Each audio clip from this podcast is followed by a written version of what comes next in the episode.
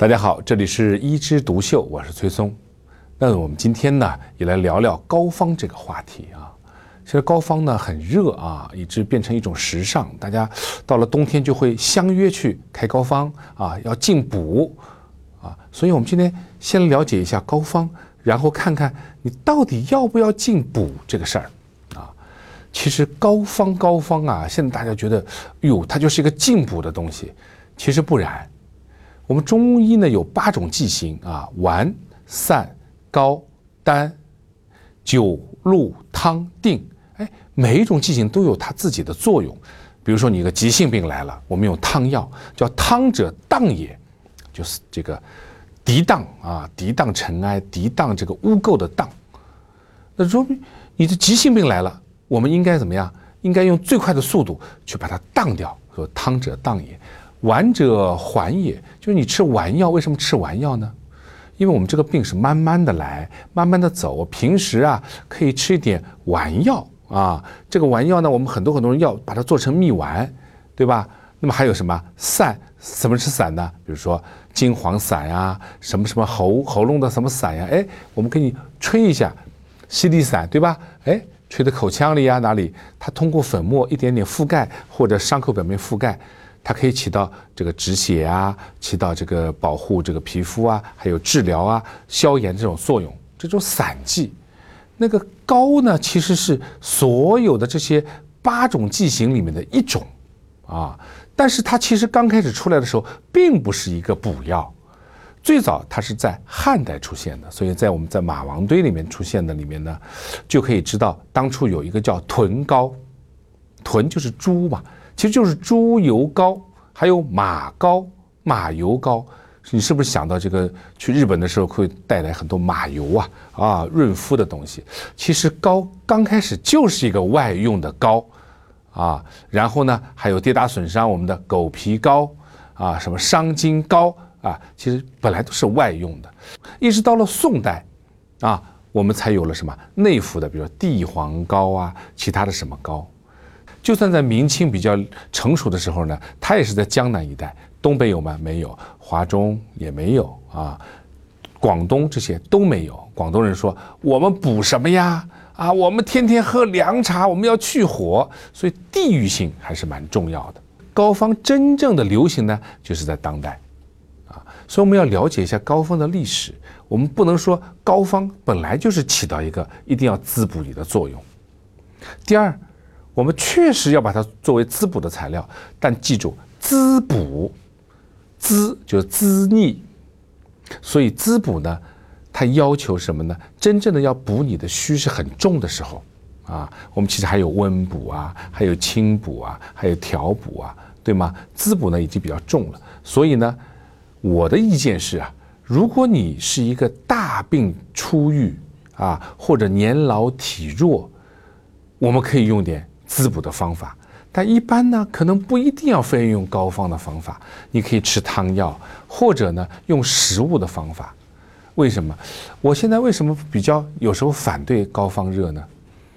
因为我们很多人本来可以不吃药的人，现在去吃药了，因为这个药是补的，而我们知道是药三分毒。如果你可以通过用食物的方法来解决，我是建议不要用这个药物的方法来解决。那么，就算你想要进补，你第二你要考虑的是什么呢？你到底虚不虚？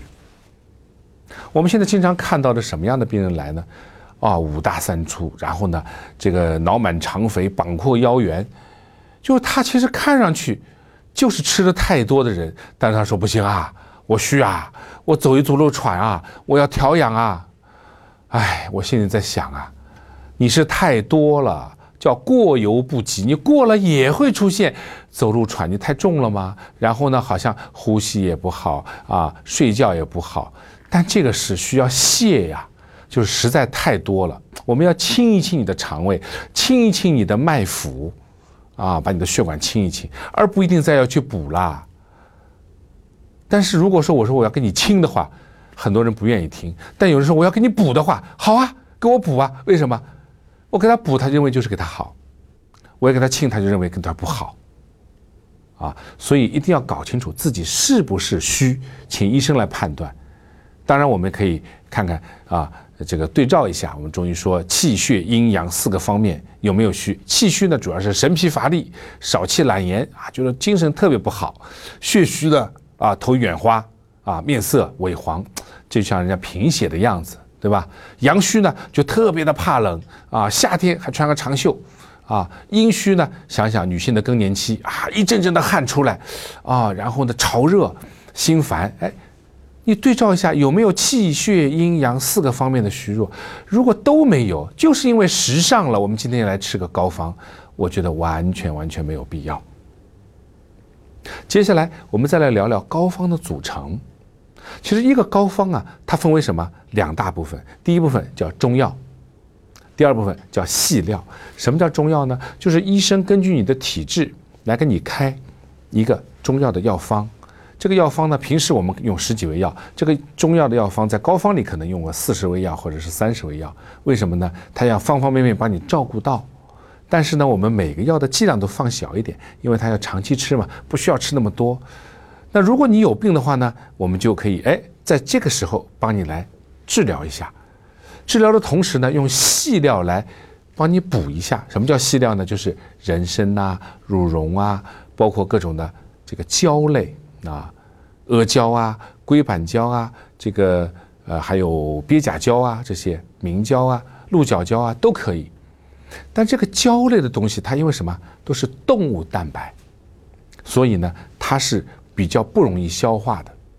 所以我们在用的时候呢，不但啊要让用什么，要用酒来。浸泡这个阿胶来煮，为什么？有时候这些东西不经过酒精的这个有机溶剂啊，它出不出来很多的这个效果。包括你如阿胶不用酒精浸，它还有一股什么动物的一些新的腥气啊。所以呢，酒如果你不能喝酒的人，这时候哎就是碰到一个麻烦了。第二个，如果你吃素的，我们不能用这个胶呢，那我们用素胶啊。什么叫素胶？比如说我们用饴糖啊。那如果你是糖尿病又不行了，对不对啊？